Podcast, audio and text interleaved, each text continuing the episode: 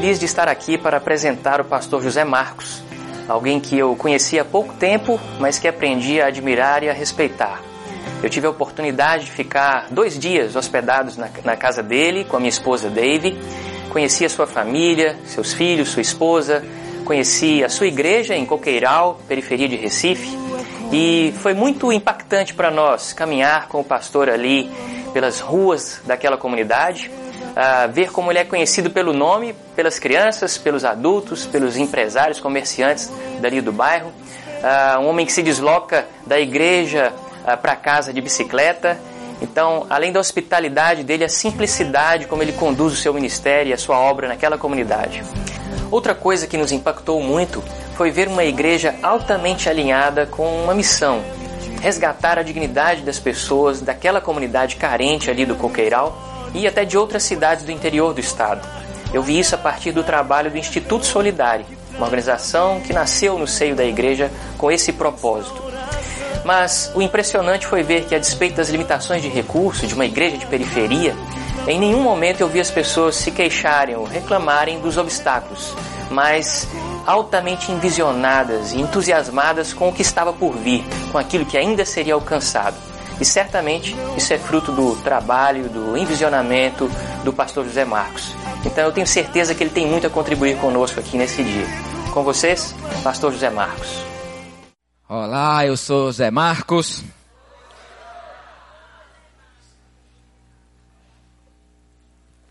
Estou muito feliz, muito impactado por Deus, porque quando fui convidado para falar aqui, eu comecei a orar e lembrar de, de do, do, Espírito que move esse EPL, estes EPLs.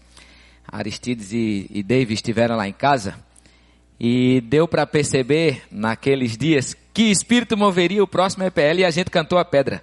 Né? E eu comecei a preparar uma palavra, e essa palavra não terminava nunca. Meu Deus, eu escrevi e rasgava, escrevi e rasgava, escrevi e rasgava. Mas impressionante como o Espírito sopra numa só direção. Deus não brinca nesses EPLs. E o que eu tenho a falar está muito alinhado com o que Armando falou hoje de manhã. E meu coração pulsou ali. Eu estava com minha esposa dando umas. Quer glória a Deus de Batista, né? Glória a Deus. Né? Quando eu vi a Nádia falando aqui, eu disse: Poxa vida, rapaz ela tem muita raiz. Por isso que a gente vê tantos frutos. Ela trouxe a, trouxe à tona ensinos aqui em 30 minutinhos. Já tem um aqui, viu? Ensinos substanciais, valeu. Vou deixar aqui também. Água aqui é que não falta, viu? Tem outra aqui ainda, caso eu queira, viu? Levar para Coqueiral.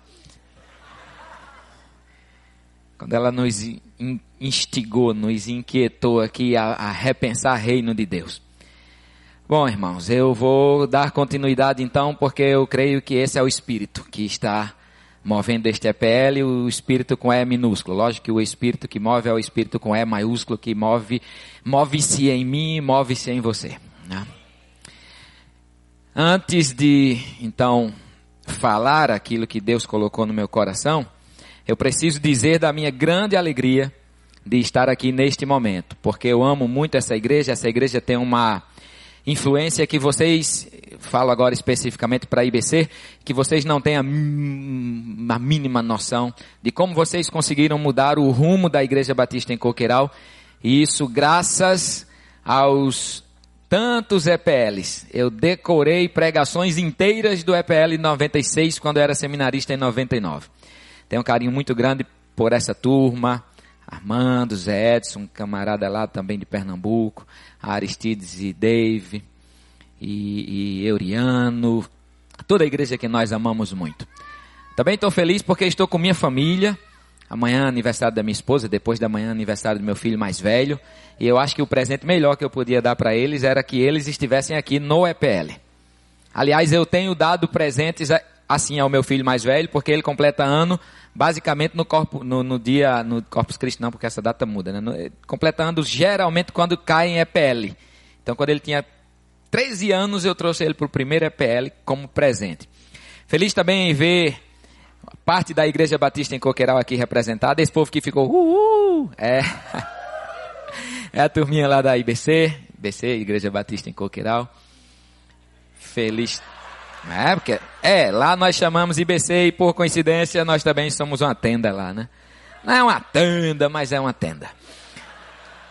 E fiquei muito feliz também ter assistido ali o Aristide falando essas coisas. E aí o Euriano teve a sensibilidade de, enquanto esteve lá, filmar alguns flashzinhos. E aí o coração salta porque já dá saudade daquela meninada. Naquele dia, uma menina de 5 anos chegou para mim Fazia uns dias que ela não falava comigo, porque ela estava intrigada de mim. Porque ela estava brincando de amarelinha e não queria deixar outra menina brincar. E eu disse, não, não pode ser assim, não pode ser assim. E findei articulando para que a criança excluída entrasse na brincadeira e ela ficou com muita raiva. Então quando chegou, eu estava lá com, com a Euriana, ela chegou e me deu um abraço. Eu, eu, eu deixei no gelo, né? E foi ela me deu um abraço. Eu disse, ah, eu sabia que você ia um dia me perdoar, ia um dia me amar de novo. Aí ela disse, Deus lhe disse, foi pastor? Aí eu disse, não, não, desculpe. Ela disse, o senhor pediu isso a Deus, foi pastor? E eu disse, pedi. Tudo que eu peço a Deus, Deus me dá. Aí ela disse, ah, é porque não, isso quem disse foi ela. O senhor pediu a Deus? Foi, pastor? Pedi. Ela disse, tudo que o senhor pede a Deus, Deus lhe dá, né, pastor? Dá. Ela disse, é porque o senhor não peca, né? Teologia é uma coisa terrível, né? Teologia de rádio e televisão. Eu disse, não, minha filha, eu peco. O problema é que eu me arrependo. Aí ela disse, ah, eu também me arrependi daquilo que eu fiz naquele dia. Sou, meu Deus, são sinais do reino. Essas coisas me alegram demais. Muito feliz. Armando hoje, quando a gente se falou, ele disse, obrigado. Eu disse, não, não, são vocês que estão me presenteando. Estou muito feliz em estar aqui. Bom, vamos dar continuidade ao que o Espírito está dizendo aqui. Hoje Armando fez uma cena que chamou muito a minha atenção. Então eu voltei ali e fui rabiscar de novo os rabiscos que eu já tinha preparado para cá. E ele fez assim: tem alguma coisa errada aí. Tem algum sofisma, ele botou a mão assim na cabeça, né? Tem algum sofisma que nós não estamos conseguindo entender. E eu disse, Eureka, tem um sofisma mesmo que nós não estamos conseguindo entender.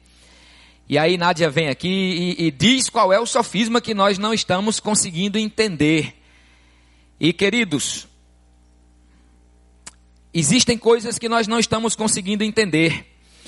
Olha, se você está aqui querendo se apropriar de ferramentas de como sua igreja vai fazer ação social quando você voltar para sua casa, eu não planejei esse EPL, mas tenho autoridade para dizer isso você está completamente errado. A ideia aqui não é ninguém aprender qual é o ministério de ação social, qual a ação social, como criar uma ONG, o que é que eu faço. Não, eu acho que o que o Espírito do Senhor quer trazer aqui à tona é o sofisma que nós não estamos conseguindo entender.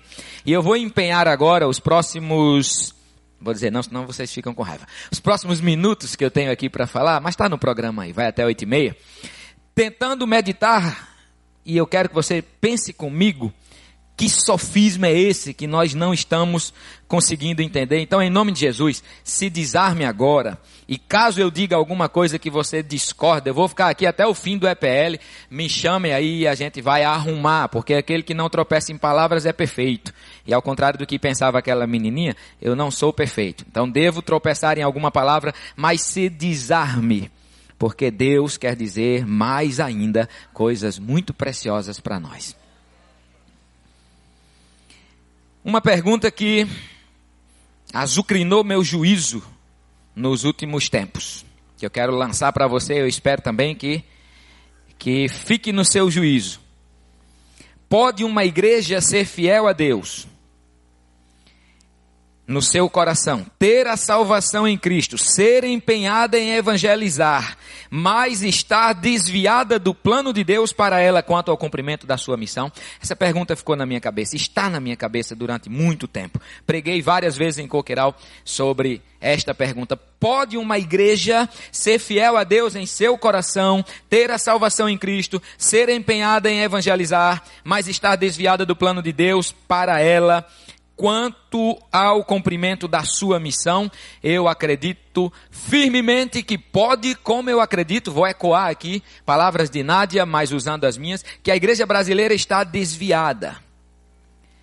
Eu não estou dizendo que ela é malvada e se desviou por dolo. Ela se desviou talvez por culpa, sem muitas intenções, mas se desviou. A igreja, eu até retiraria brasileira, a igreja cristã desviou-se. E também quando eu falo desviar, não entendo um desvio de 180 graus, que o reino está para lá e a igreja está para cá. Não, não é isso. É um desvio que começou muito pequenininho, mas eu chamo isso da lei do ângulo. Se você sai agora nesta direção e eu nesta direção 5 graus de diferença, isso não vai fazer diferença nenhuma no primeiro metro. Nós ainda andaremos ou de braços ou de mãos dadas. Mas daqui a 100 quilômetros nós não nos enxergaremos mais. Eu estou achando que a igreja, mesmo sem ter saído do rumo, ela se desviou demais por causa de um sofisma ou de alguns sofismas. De, vou mudar agora sofisma para paradigma. De alguns alguns paradigmas que a igreja deixou de entender ao longo do tempo. Eu tenho essa essa impressão enquanto certeza. Porque só pode estar acontecendo algo de muito esquisito para esta igreja não estar desviada. Porque se nós avaliarmos a nossa igreja, a igreja brasileira, nós já somos, salvo engano, 40 milhões de pessoas que se dizem eu sou crente em Jesus, dois evangélicos. Nem estou considerando aí um monte de filhos de Deus, é, a igreja do Senhor que está caminhando em outras paredes ou dentro de outras paredes. A igreja talvez que mais envia missionário para o mundo todo somos nós. Nós temos tempo na TV, tempo no rádio. A pessoa do Brasil que tem mais tempo na televisão é um pastor. É R.R. Soares, é o homem que tem mais tempo no rádio, desculpa, na televisão e no rádio também. Temos material impresso, a Sociedade Bíblica do Brasil é uma máquina de produzir coisas. Nós temos tudo, rapaz, você acha Bíblia do homem, Bíblia da mulher, Bíblia do adolescente de 15 anos, Bíblia do adolescente de 16, Bíblia do adolescente crente, Bíblia do adolescente revoltado. Tem Bíblia para todo tipo de gente. A gente produz assim, de bolo música gospel brasileira é uma indústria. Talvez a indústria musical que mais cresce hoje. Mick Jagger veio para o Brasil. A Rede Globo fez um auê para esse cara juntar gente em Copacabana, deu um milhão de pessoas. Diante do trono foi para Brasília um milhão e seiscentas mil pessoas. Tá aí uma máquina super poderosa. Super poderosa que a igreja tem. Mas as coisas na sua essência não mudam. Nós continuamos com um Brasil tão ou mais miserável, pervertido, quando ser crente era coisa de otário. Que eu lembro que quando eu era menino, não pequeno, mas menino, por falar em pequeno, Carlinhos Queiroz é menor do que eu, então eu sou grande aqui. Então relaxa, amanhã vocês vão ver, eu estou feliz da vida porque convidaram ele. Que a alegria de um baixinho é ver outro baixinho, outro mais baixo ainda. Mas olha, quando eu era moleque, você queria tirar onda com a pessoa, você dizia, ó, oh, o crente. Ei, crente, agora você vai abastecer, o cara diz, é, no cartão ou no dinheiro, irmão? Virou elogio. Então vivemos nesse frenesi. É, é, Ed René disse um dia, eu acho que foi no EPL aqui, em 96, 97, que no Brasil o que mais cresce é crente e delinquente. São as duas coisas que mais crescem. Um frenesi de, de crescimento de crente. O cara ou é crente ou é, está desviado ou será crente um dia. Está só esperando terminar o período de tomar todas para se converter. Porque virou moda. Mas a gente continua vivendo numa nação completamente pervertida. E eu não entendo, só pode haver um desvio na igreja. Só podem haver paradigmas, sofismas que a igreja precisa repensá-los. Porque não é possível. Por exemplo, a Nádia veio lá do Oriente, é, tem, tem ações lá no Oriente Médio. A guerra de 2012 do Oriente Médio matou em uma semana o que o Brasil mata em meio dia. Assassinado. Somos o país que mais mata jovens no mundo, principalmente por causa de crack. No Brasil é um assassinato a cada nove minutos. Nos Estados Unidos nós temos a nossa população e meia. É um país violento também e é um assassinato a cada 34 minutos. No Canadá é um a cada 12 horas. Você pega a relação dos 10% mais ricos dessa nação e dos 10% mais pobres, a disparidade no Brasil é de 50 para 1. Os 10% mais ricos possuem 50 vezes mais bens do que os 10% mais pobres. A gente vai para o México, que também é uma, uma nação pobre, e, a, e lá é 25%. Na Suécia, 6. Brasil conhecido aí por ser um país de corruptos, de pervertidos sexuais. Veja como é que o estrangeiro conhece o Brasil. Carnaval. E o que é carnaval? Oferta de sexo. Ou então futebol. E o que é futebol? Oportunidade de sexo. Os caras que vêm de fora para cá vêm por isso. E a gente tem que cuidar principalmente das nossas crianças. Porque elas serão vitimadas daqui a uns dias. Confederações não vêm muito estrangeiros. Mas daqui a um ano, com certeza absoluta. 68 milhões de pessoas no Brasil acessam sites de pornografias. 25% dos nossos adolescentes perdem a virgindade entre os 13 e os 15 anos e 60% dos nossos jovens crentes têm relações sexuais ativas.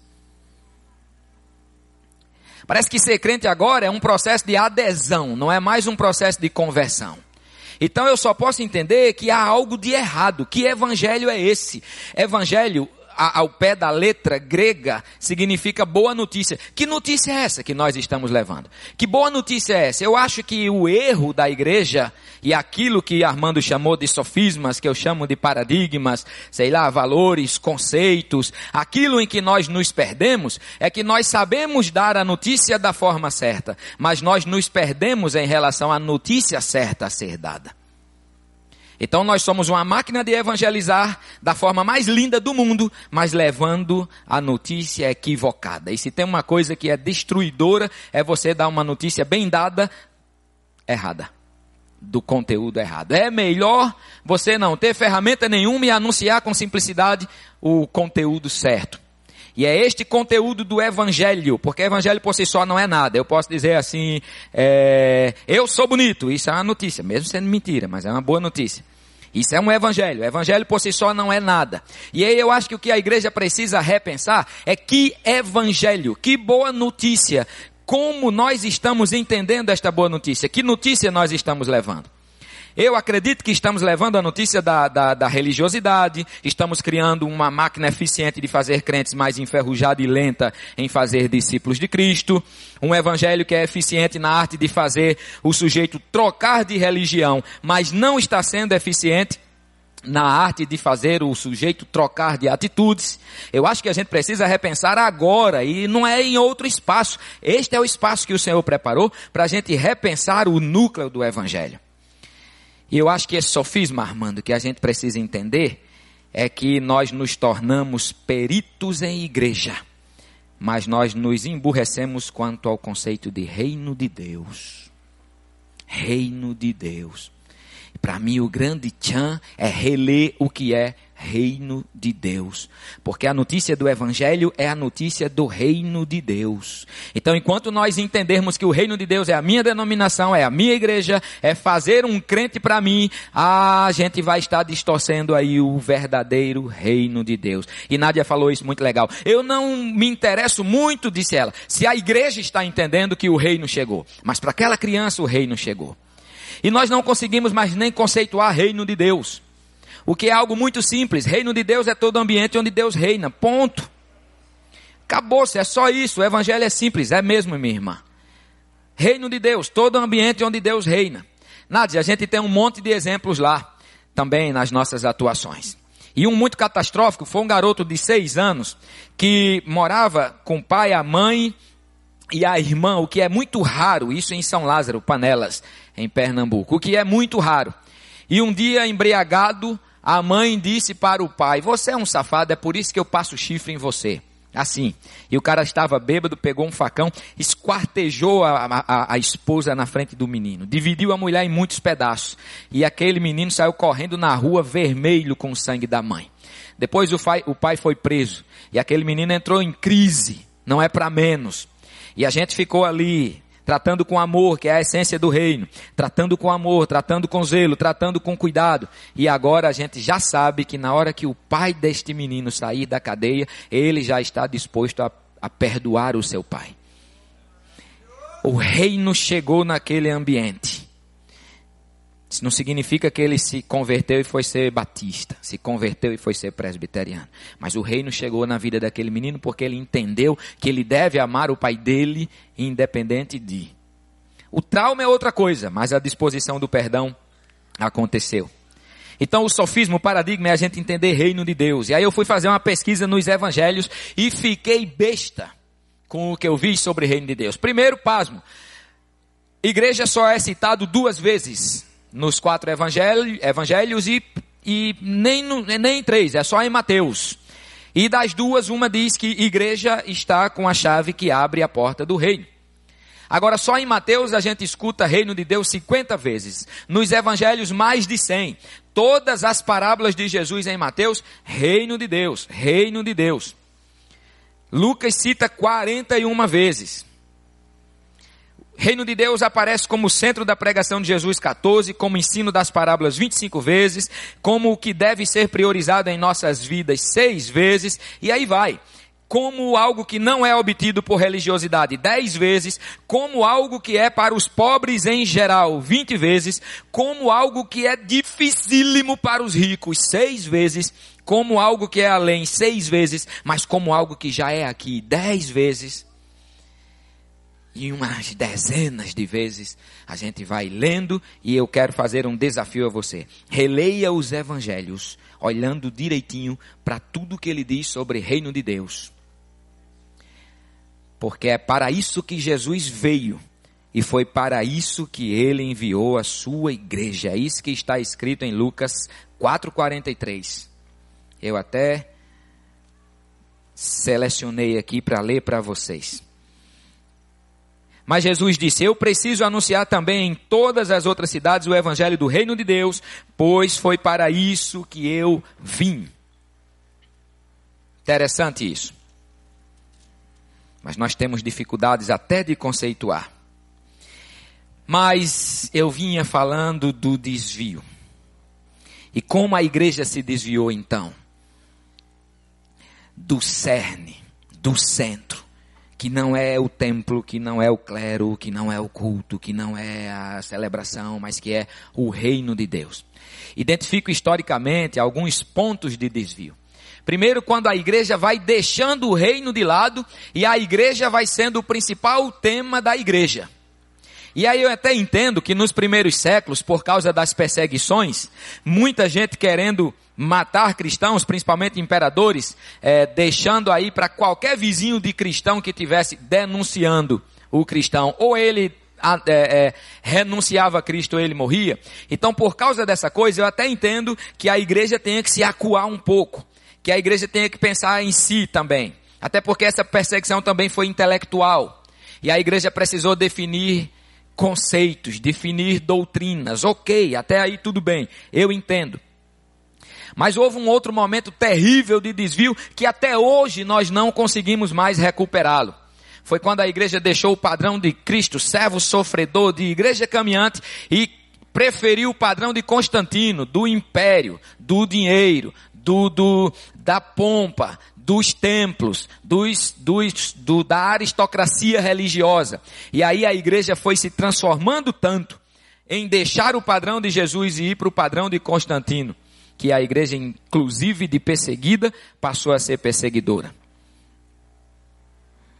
Esse padrão do império foi terrível. Mas aconteceu algo ainda que eu considero aqui um terceiro desvio. Não, não vai dando para separar um do outro. Eu, eu, sonho em lançar um livro em 2015 com o tema Templo, o maior câncer da igreja. E eu vou lançar esse livro, não sei se eu vou ter coragem para manter o título, mas o livro vai sair. O templo se tornou um câncer, não o templo em si. Por favor, não faça que nem nós fizemos lá em Coqueiral, mas se puder, faça que é bom. Se quiser derrubar o templo, derrube também. Mas o templo se tornou um grande câncer, porque o conceito de templo absorveu o conceito de igreja. E aí nós passamos a cometer historicamente os desvios os mais absurdos possíveis. Desvios tão absurdos que nós nem consideramos que são errados. Quando a gente diz, onde é que fica a sua igreja mesmo? É Coqueiral, Rua Alcântara, 170. Como assim? Coqueiral, Rua Alcântara, 170. Porque ali é o templo. E o templo absorve o conceito de igreja. E aí nessa templologia, nós investimos todos os esforços do mundo para a manutenção das coisas do sagrado e vamos deixando o reino de Deus de lado, como o garoto aqui cantou, o menino de rua que passou por ele e tocou a vida dele.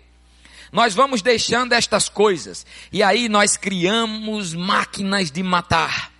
Nós começamos a criando o templo, nós guardamos as igrejas dentro do templo. Estamos ali, a ponto da gente entender aquele texto, as portas do inferno não prevalecerão contra a igreja, como um bando de demônios querendo derrubar as portas da igreja, do templo. Eu já entendi assim, um dia eu disse, como é que eu, como é que eu pude entender isso assim? Criamos nossas cerquinhas de proteção e o reino fica fora. Porque o reino não pode ser operado dentro dos templos. Eu sei que dentro dos templos também se opera reino, mas o reino não pode estar contido no esquema religioso. É impossível. O reino não pode estar contido em esquema religioso. Duvido que se contenha. Porque a proposta de Jesus Cristo nunca foi para isso. Eu não vou ficar martelando nisso, porque Armando já falou hoje de manhã.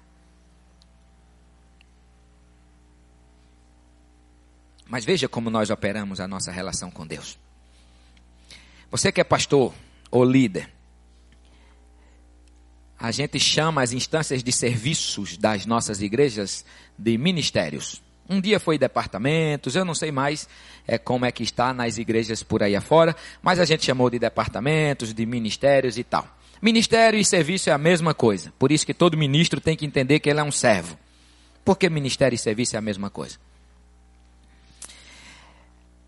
Veja quais são as oportunidades de serviço que nós ofertamos na nossa experiência religiosa, e eu duvido que quase todas elas não estejam ligadas ao templo e sua estrutura religiosa.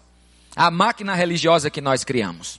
Como é que eu sirvo? Eu sirvo cantando, cantando onde? No templo. Como é que eu sirvo? Eu sirvo varrendo, varrendo o quê? O templo. Eu sou o ministério de quê? De recepção, de acolhida, de boas-vindas. Para quê? Para recepcionar as pessoas. Onde? No templo enquadramos toda a nossa religiosidade no templo. Inclusive, nós cuidamos muito para que nossa podridão também não saia dos templos.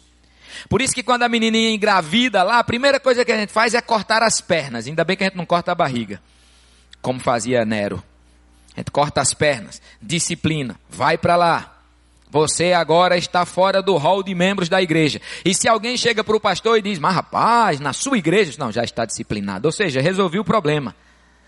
Então a gente guarda as sujeiras das nossas igrejas nos templos. Os templos servem tanto para nos separar do mundo, quanto para nos, eh, separar o mundo de nós num esquema doentio de que para que eu seja um crente saudável, eu tenho que estar enquadrado nas coisas da religião. Aí, meu amigo, não vai acontecer tudo para com todos nunca. O reino de Deus não pode ser operado nesse esquema nunca. É impossível. Esse esquema não contém o reino, não dá conta do reino. Ele é doentio e, como diz meu amigo Robert Val, ele é diabólico. Diabólico. Chega o carnaval, nós separamos os nossos jovens nos acampamentos de carnaval. Tudo em função dali. E nós, os pastores, hein? Nós lucramos com tudo isso. Nós temos cadeiras especiais, roupas especiais, línguas especiais. E se for de pentecostal, fala em línguas estranhas ainda mais do que os outros. Nós temos ritos especiais que nós manipulamos, e se nós manipulamos é porque alguma coisa de especial há em nós, tudo isso a serviço de um suposto reino de Deus, que nós entendemos que se opera quando o sujeito levanta a mão, vai lá na frente e a gente, como ungidão, bota a mão na cabeça dele, ele agora vai para a classe dos catecúmenes, dos novos convertidos e por aí vai. É muito minimista isso. É muito pequeno isso precisa de uma revisitação urgente. Porque a igreja está desviada neste aspecto. Não necessariamente por dolo, mas por culpa.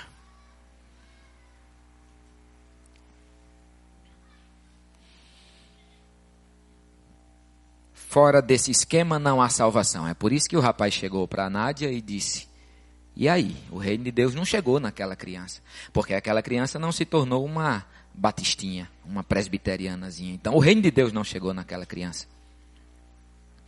Eu estava falando para a ordem dos pastores batistas lá de Pernambuco, exatamente esse tema, exatamente. E aproveitei e dei um testemunho, porque o presidente da ordem pediu para fazer isso, aos pastores sobre o que a Igreja Batista em Coqueiral está fazendo. Então, quando eu terminei, a gente abriu para um tempo ali de uma hora, quase, de perguntas, e num determinado momento, um pastor disse assim: Ô Zé Marcos, mas quantas conversões estão acontecendo neste povo que vocês estão ajudando? Porque se não acontecer conversão, não aconteceu nada. Graças a Deus que eu tinha uns números para ofertar lá, né? Mas eu tentei explicar que reino de Deus e levantar a mão e fazer parte da coisa que nós operamos, talvez não seja a mesma coisa. Nós vemos sinais deste reino por fora, meus irmãos, em todos os cantos que nós andamos. Principalmente quando nós enxergamos o anti-reino. E agora eu quero voltar a falar especificamente de reino, porque aí eu termino minha fala aqui. Eu, eu sou um camarada que tenho pregações curtas, mas eu acho que, que, que vai dar para chegar bem aí até oito e meia. Quando nós avaliamos o anti-reino, é que nós entendemos o reino. Hoje a gente teve aqui um painel e estávamos eu, um secretário de uma região é, político-administrativa, que eu esqueci o nome dele, alguém me lembra? Renato? Renato e o, e o Plauto. Plauto, que é funcionário público militar. E aí, quando foi falar de orçamento, aí o Plauto disse, olha, o orçamento da guarda, eu acho que era da guarda municipal, é 80 milhões. O Renato disse, o orçamento da região metropolitana aqui, desculpa, da RPA, em Recife a gente chama RPA, da, da, da região político-administrativa 6 aqui de Fortaleza, é 130 milhões. Aí imediatamente eu lembrei que o Maracanã, o Maracanã custou 1 bilhão e 300 milhões. E a igreja aplaude isso. Mas isso é ferramenta do anti-reino. Porque eu fui levar meu irmão na UPA, eu não sei se no Ceará tem UPA. Tem UPA, né? Eu fui levar meu irmão na UPA é, nós viajamos na. Fui levar meu irmão na UPA terça-feira. Cheguei numa UPA de sete horas, ele estava com febre, a gente teve que entrar numa água lá numa enchente e ele adoeceu por causa disso. Então cheguei lá de sete horas, a mulher disse: olha, senta aí que você vai ser atendido uma e meia. Aí ele disse, Zé Marcos, vamos para casa. Eu disse, não, vamos no outro bairro. Levei para a UPA do outro bairro. Quando chegamos lá, a porta estava fechada, pouca gente dentro. Ele disse, aleluia, aqui vai ser rápido. Quando ele chegou, o porteiro parou e disse, não, não está entrando mais ninguém porque a gente só está com um médico. E ele voltou como todo pobre quando adoece, pedindo a Deus para ficar bom. É por isso que quando alguém pergunta, qual é o seu plano de saúde? Eu digo, não adoecer. Esse é o meu plano de saúde, meu irmão. Porque se adoecer, já era. Mas você sabe por que isso? Nádia falou de novo outra coisa muito grande aqui. Porque nós não atuamos nos sistemas. Aí toda, todo o orçamento da União dispensa para a saúde cerca de 4 ponto alguma coisa por cento. E sabe quanto é que o seu imposto, o meu imposto, é desviado para pagamento de juros de uma dívida que o Brasil não tem, que vai para o bolso dos banqueiros e de Eike Batista? 44%. Nós gastamos em 2011 2 bilhões de reais por dia para pagar juros de uma dívida. E a igreja olha e diz assim: Isso não é coisa de igreja? Tá, não é coisa de igreja não. Mas a pessoa que vai para a fila do SUS e morre, você nunca mais vai ganhar essa pessoa para Cristo. Nunca mais. Porque nós não entendemos mais o reino, nós também não entendemos mais o anti-reino. Tem um garoto lá em Coqueiral, que é a avó dele, que é quem cria, porque a mãe é al al alcoolista e vive numa situação deprimente. E graças, bota aspas, graças a Deus, que o terceiro filho dessa mulher, estou botando aspas, me, me, perdoem se você discordar do que eu vou dizer, mas graças a Deus, o terceiro filho dessa mulher, da, da, da filha, da, né, do, do, que é alcoolista, nasceu com síndrome de Down e a avó consegue operar um salário mínimo que esse menino ganha. Senão eles iam morrer de fome. Aí o garoto mais velho tem 13 anos. É um menino excelente. E aí eu estava indo de casa lá para as instalações da igreja E ela me parou no meio da rua e disse: Pastor, a situação está complicada. Converse com Fulano de Tal, porque ele está naquela fase de querer roupa de marca, de querer dinheiro, de querer comida boa, e a gente não tem. Ele está dizendo que vai trabalhar, ele não pode trabalhar, e os traficantes da área já estão de olho nele. Ora, é 500 contos por semana, minha irmã. Para um menino de 13 anos, ele vai. Aliás, este não vai, porque a gente não vai permitir. Mas tem ido muitos.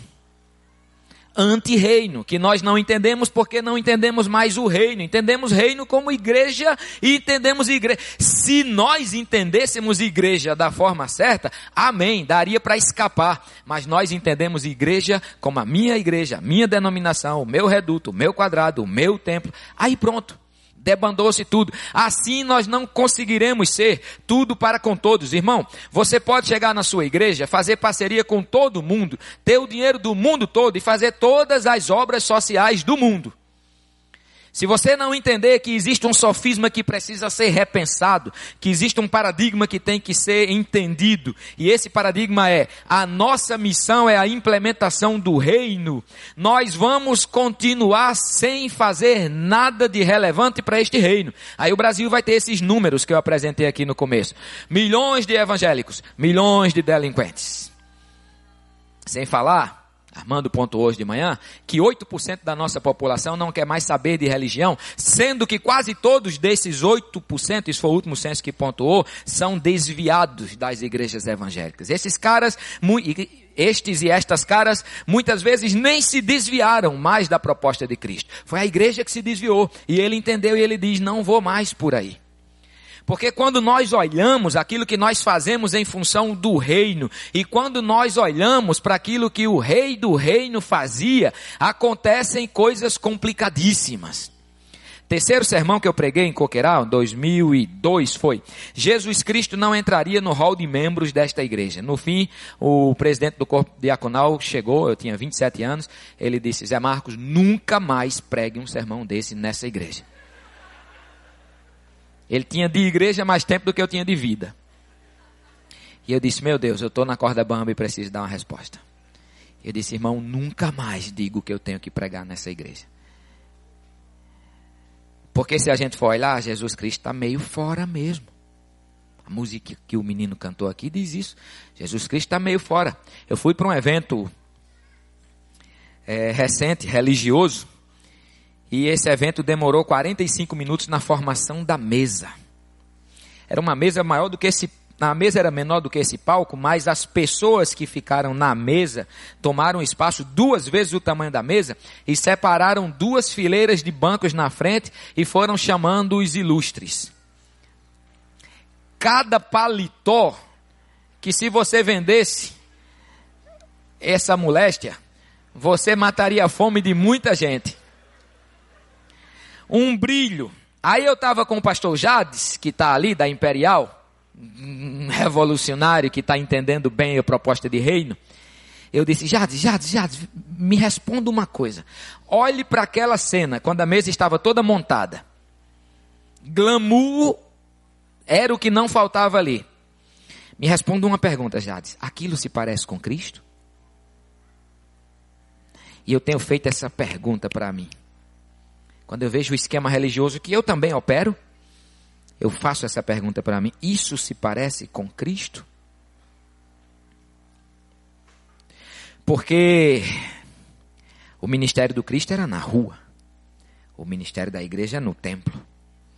A liderança do Cristo era servidora, a liderança da igreja é sacerdotal. Cristo era imerso na cultura, a igreja demoniza a cultura. Cristo era atraído pelos excluídos e era atraído aos excluídos. A igreja ela consegue ser repelida pelos excluídos e ela também repele os excluídos. A religião de Cristo era a religação com Deus pela graça. A da igreja é a religação com Deus pelas, pelas, pelos esquemas religiosos dela.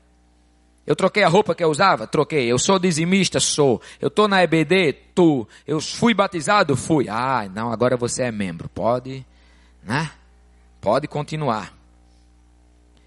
Cristo anunciava o reino de Deus aqui e agora, mesmo sem perder a dimensão do ali e além. A igreja quer salvar a alma, a alma, a alma. Parece aquele joguinho de Pac-Man, né? Que o crente é o Pac-Man, a turma mais jovem aí não sabe muito bem o que é o come-come, né? Come Come. Eu gosto muito daquele bichinho. Quando eu não tenho o que fazer, eu pego meu celular e vou jogar Come Come, que é o único que eu sei. Eu nunca aprendi a jogar mais nada.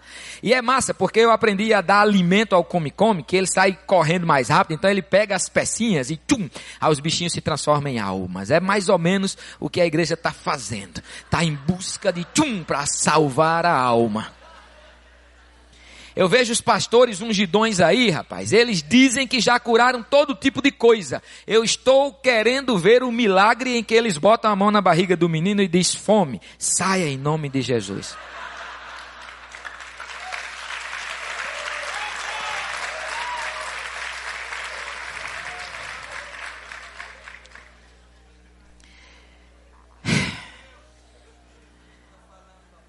Nós precisamos aprender a dizer não. Deixa eu dar um recado aqui só para os meus colegas pastores. Pastor, nós precisamos aprender a dizer não para esse esquema. Por que eu estou me dirigindo aos pastores? Porque eu sei que numa igreja saudável, depois do Espírito Santo, você é a maior autoridade lá. Eu sei que você é o envisionador do seu povo. Nós precisamos dizer não. Não para esse esquema que enquadra Jesus numa jaula que nós chamamos de igreja, que na verdade é um templo e que na verdade não é nada. Nada entre aspas, irmãos. Eu não quero ferir aqui os lugares especiais onde as igrejas do Senhor se juntam para adorar. Por favor, é, tenham piedade da, de algumas coisas que eu digo aqui. Não, não vou ferir isso. Mas em si, por si, ele não é nada. Sai todo mundo dali aquilo é mais uma construção. E você sabe disso, nós sabemos disso. O próprio Deus anunciou isso, anunciou isso a Salomão, na sua megalomania, quando inaugurou o templo, fez uma festa, um churrasco, empanzinando todo mundo de, de, de carne de boi, e no fim fez uma oração a Deus que durou uma semana, estou exagerando, horas de oração, numa solenidade tal e tal, e quando tudo ficou muito caro, muito luxuoso, muito chique, muito ouro, muita pompa, o povo todo reunido, e é, Deus disse: beleza, Salomão, mas se vocês vacilarem, eu destruo isso que você está dizendo que é minha casa. Pode ler na inauguração do templo. É assim mesmo que Deus disse para Salomão. Ok, mas se vocês se desviarem, eu destruo isso. E Salomão ainda reconhece: eu sei que o Senhor não habita em templos feitos por mãos. Eu sei que esse negócio, pastor, quando eu digo para você dizer não, se prepare para as pedradas. Porque esse negócio ainda dá apedrejamento, como aconteceu com Estevão, que estava fazendo uma teologia maravilhosa sobre toda a história de Israel, mexe no templo, tum, pedra. Eu sei, porque eu já levei um bocado e ainda continuo levando e não vou parar de levar nunca. Mas nós precisamos ter coragem para dizer não.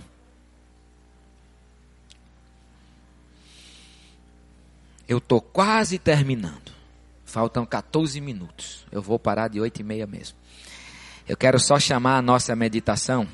Uma resposta que Jesus deu uma vez a um doutor da lei, que está em Lucas 10, 25, quando ele chegou e perguntou: Mestre, o que é que eu faço para herdar a vida eterna?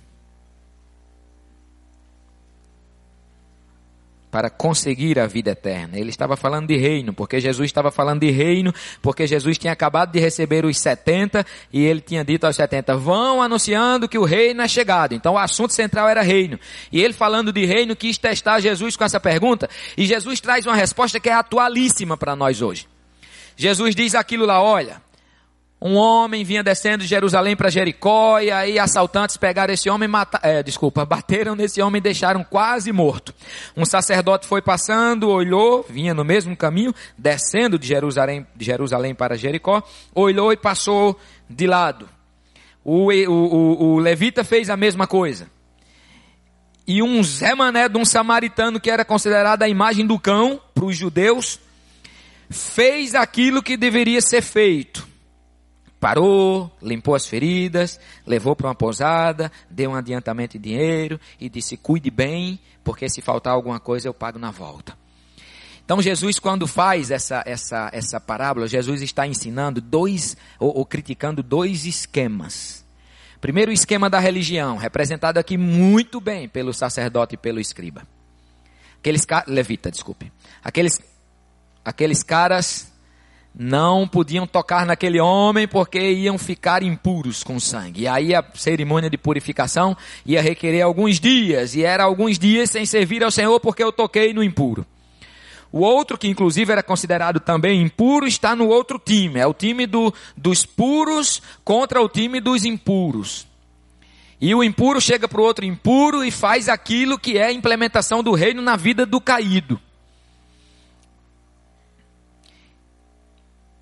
Que lição que Jesus trouxe. Que lição que o Espírito traz para nós. Até quando nós vamos permanecer dentro do esquema dos puros. Até quando a gente vai categorizar o mundo como imundo, como perdido, e aí eu não me misturo. Até quando a gente vai deixar os feridos lá por causa do esquema religioso que nós sustentamos? Até quando? Até quando a gente entender que o eixo central do evangelho é a implementação do reino de Deus? Até quando a gente entender que reino de Deus é todo o ambiente, seja esse ambiente grupo de pessoas, seja esse ambiente natureza, seja esse ambiente indivíduo, em que Deus reina. Até quando nós entendermos que o reinado de Deus não se mede pela quantidade de hall de membros da minha igreja. Quando a gente entender esse sofisma, quando a gente revisitar estes paradigmas, a gente vai entender reino entendendo o reino, imediatamente a gente vai entender anti-reino. E aí, meus irmãos, as portas do inferno não prevalecerão. Não prevalecerão. Porque a igreja é a única que tem a chave do reino. Por isso a missão sobre nós é cara, é preciosa demais. Eu vou pedir para o pessoal dali de trás soltar aí duas imagens. Na verdade, são mais de duas fotos, mas duas imagens. Eu quero mostrar, são dois casos, de, de milhares de casos, que aconteceram e que mexeram com minha vida recentemente. É, essas fotos não vão para CD, não vão, elas vão ficar por aqui. Isto, era um, isto é uma garotinha, ela tinha cinco meses, seis meses, ela já estava bem formada. Ela era filha de uma menina de 16 anos que namorava um cara que era envolvido com drogas. Já moravam os dois na mesma casa. O avô dessa menina me procurou lá na igreja para a gente ajudar a comprar o caixãozinho. 100 reais, é caixão de anjinho que a gente chama no sertão. Não deu trabalho nenhum conseguir esse caixão. O trabalho foi entender que por causa de de um anti-reino estabelecido na vida daqueles dois jovens, esta garota não teve oportunidade nenhuma de ser aquilo que, que era para ela ser, de operar em sua vida o plano de Deus em sua vida. Na hora, o, também bêbados, também sob efeito de drogas, eles brigaram e ela, para fazer raiva, disse: Você acha que essa menina é sua filha? Essa menina é filha de Fulano. Aí citou o nome de um lá parecido. E na hora ele começou a esmurrar a barriga dessa, dessa garota, 16 anos, e a menininha não teve condição de nascer. Vamos passar aqui? Pode passar. Isso é uma foto que alguém pegou para mim e levou lá e disse, pastor, dá uma olhada nisso. Alisson Roberto Bolado. Esse menino nasceu em 93 e morreu em 2010, 17 anos. Mas este dia foi um dia fatídico também, pode passar. Porque ela estava no enterro de um outro garoto da nossa região que tinha 16 anos, começou a usar crack e para comprar o crack, ele precisou roubar celulares, porque quando falta dinheiro, o, a, a droga faz você fazer aquilo que é mais ilógico do mundo. Então ele começou a assaltar o povo da comunidade. A própria comunidade flagrou um assalto. Ele estava com cerca de oito celulares no bolso. Algumas pessoas saíram correndo atrás dele para pegar. Como ele era muito leve e corria muito, não pegaram. Então pegaram pedras e começaram a jogar pedras no menino, até que ele foi desfalecendo, desfalecendo, e foi a, a procurar abrigo num cemitério macabro que nós temos lá em Recife, num bairro chamado Pacheco. E lá no Pacheco, pessoas da comunidade terminaram de matar esse garoto a pedradas um dia desse. Esses dois casos são casos recentes demais. Passe aí só para ver. Isso é a mãe que já não suportou mais tanta dor. Pode tirar essas fotos, por favor, meu irmão. Essas fotos é só para acordar um pouquinho a gente. É só para dizer que há, há tanto reino lá fora. Há tanta missão lá fora. Há tanto trabalho lá fora e o mundo precisa da igreja. Esses dias deu uma chuva lá em Recife e muita gente perdeu tudo. E a gente se juntou lá em forças tarefas, parte da, da igreja foi fazer almoço, parte da igreja foi limpar a nossa tenda porque tinha entrado muita água, e parte da igreja foi entrar nas casas da comunidade. A gente colocou uma corda de mais ou menos 100 metros para poder tirar as pessoas de dentro de casa. E depois a gente não aguentava o cheiro da nossa roupa, porque era lama pura, porque era de um rio de capital, e rio de capital, quem mora em capital aqui sabe, né? É terrível. E eu guardei aquela roupa dentro de um saco, amarrei para não ficar com aquele cheiro lá, e depois, dois dias depois que eu lembrei, eu fui tirar aquela roupa para tentar recuperar, e quando eu tirei, senti o cheiro da lama, eu disse, meu pai, que coisa fedorenta. Eu nunca achei na minha vida que eu ia ter pena de barata. Mas nesse dia, quando a gente entrou na água, as baratas elas subiam na gente para se salvarem da enchente. E eu fiquei assim, eu não vou tirar. Porque, poxa vida, a bichinha também é gente. Irmãos, eu tive pena de barata nesse dia. E aí quando Armando falou hoje do rapaz que era estava pregando dizendo assim: "Essa briba que eu não sei ler". E aí ele chegou e disse: "Rapaz, e que mistério é esse? O que é que você faz?" Eu, eu cheiro, pastor. Eu acho que o mundo está esperando a igreja também mudar o seu cheiro. Fazer o que Deus fez em Cristo. No princípio era o Verbo, o Verbo estava com Deus e o Verbo era Deus. O Verbo se fez carne e habitou entre nós. Palavras minhas agora. E o Verbo pisou na lama.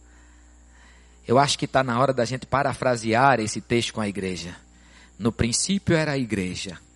A igreja estava com Deus, a igreja era Deus. Mas a igreja se fez carne e habitou entre nós. E nós vimos a glória na igreja como é a glória do Filho de Deus. Porque o mundo não vai cheirar. O mundo não vai abrir, o mundo vai pegar, o mundo vai sentir. Nas casas que a gente chegava, o povo estava desolado. Perderam tudo. Evandro falou que chegou numa casa que a mulher já tinha chorado tanto que ela ficou assim, olhando para dentro de casa. Uma estátua de, de angústia. Muita gente dizia, poxa vida, acabei de pagar, de pagar o meu armário que eu dividi em 12 vezes e a chuva veio e levou.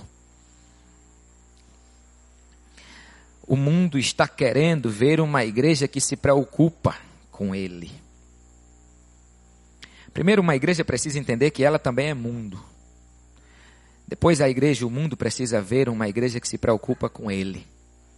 E o reino de Deus não pode ser operado fora do amor. A salvação não pode ser operada fora do amor.